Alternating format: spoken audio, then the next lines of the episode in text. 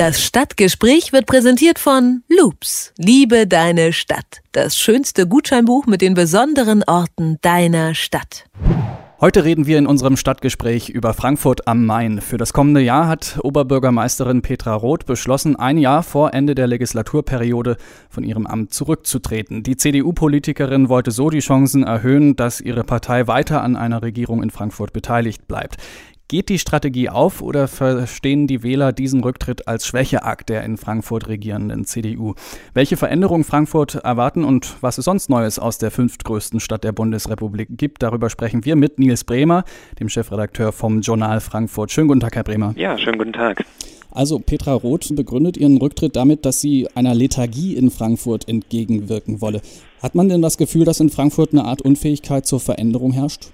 Das eigentlich nicht. Es ist in den vergangenen Jahren ja schon einiges passiert. Leute, die jetzt vor zehn Jahren in die Stadt gekommen sind, merken richtig, dass es hier so eine Aufbruchstimmung gab, die nicht immer was mit der Stadtpolitik zu tun hatte. Aber was interessant ist, ist, dass Petra Roth, glaube ich, vor allem einem innerparteilichen Konflikt aus dem Weg gehen wollte.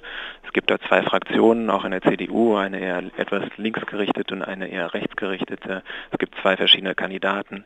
Die hätten sich das ganze nächste Jahr gestritten und das hat sie nun vermieden. Okay. Als Nachfolger von Roth kandidiert der derzeitige hessische Innenminister Boris Rhein. Die Grünen und die SPD haben für die Wahl auch schon Kandidaten gefunden. Welche Chancen haben die denn gegen Boris Rhein von der CDU? Ich glaube eigentlich ganz gute, weil Boris Rhein jemand ist, der in der Vergangenheit auch eher mit, sage ich mal, rechtspopulistischen Sprüchen auf sich aufmerksam gemacht hat, also Ordnung, Sicherheit und Sauberkeit. Die Grünen haben jemanden aufgestellt, der mit Rosemarie Heilig dafür steht, dass man an das Umweltbewusstsein hier in der Stadt appelliert und diese Wählerschaft vielleicht abholt. Die Grünen waren auch zweitstärkste Kraft bei der letzten Kommunalwahl. Von daher denke ich, dass sie auch ganz gute Chancen haben, zumindest in die Stichwahl zu kommen mit Boris Rhein. Was muss denn eine Partei den Frankfurtern bieten, wenn sie die Wähler überzeugen möchte? Was sind die wahlentscheidenden Themen? Sie haben schon angedeutet, Boris Rhein, äh, da steht Sauberkeit und Ordnung mhm. auf dem Zettel. Genau, richtig. Und damit wird man bestimmt auch einige der Bürger hier erreichen. Frankfurt gilt ja immer, auch wenn das statistisch ja sich nicht so ganz halten lässt, als Kriminalitätshochburg.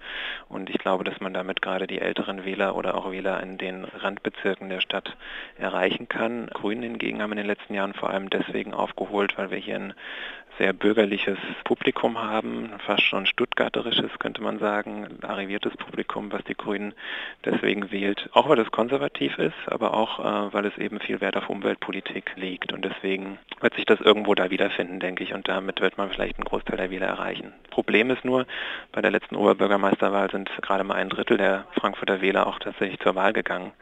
Von daher könnten auch mhm. die anderen Parteien wie die SPD oder die Linke noch eine Chance haben, wenn sie es schaffen, Wähler an die Urnen zu bringen, die letztes Mal nicht dorthin gegangen sind. Ansonsten gibt es ja noch eine äh, skurrile Neuigkeit in Frankfurt am Main. Es gibt nach Schweizer Modell einen Schwangerschaftstest to go. Was darf man sich denn darunter vorstellen? Ja, schön. Ich habe mich schon gefragt, wie Sie die Überleitung von Petra Roth zum Schwangerschaftstest hinkriegen. Also Glückwunsch dazu. Ja, interessantes Thema. Das hat uns ja auch ein bisschen beschäftigt. Letztendlich ist es aber nichts anderes als das in den normalen Süßigkeitenautomaten wo man sonst seine Kinder beschenkt, jetzt auch Schwangerschaftstests findet neben den Kondomen. Und ich meine, da bieten sich relativ vielfältige Witze an, die wir hier schon gerissen haben. Das ist natürlich ein ernstes Thema. Also irgendwas mit, äh, wenn man was in den Schlitz rein tut, kommt unten was raus. Das trifft ja auf den Automaten zu und auf andere Dinge auch. Darüber kann man lästern ja, letztendlich ist es aber wohl so, dass diese Firma das Produkt Maybe Baby getauft hat, sich davon erhofft, vielleicht mal den einen oder anderen Spontankäufer in der U-Bahn hier anzusprechen. Über politische und bizarre Neuigkeiten aus Frankfurt am Main haben wir gesprochen mit Nils Bremer, dem Chefredakteur des Journal Frankfurt. Vielen Dank für das Gespräch. Ja, vielen Dank nach Leipzig.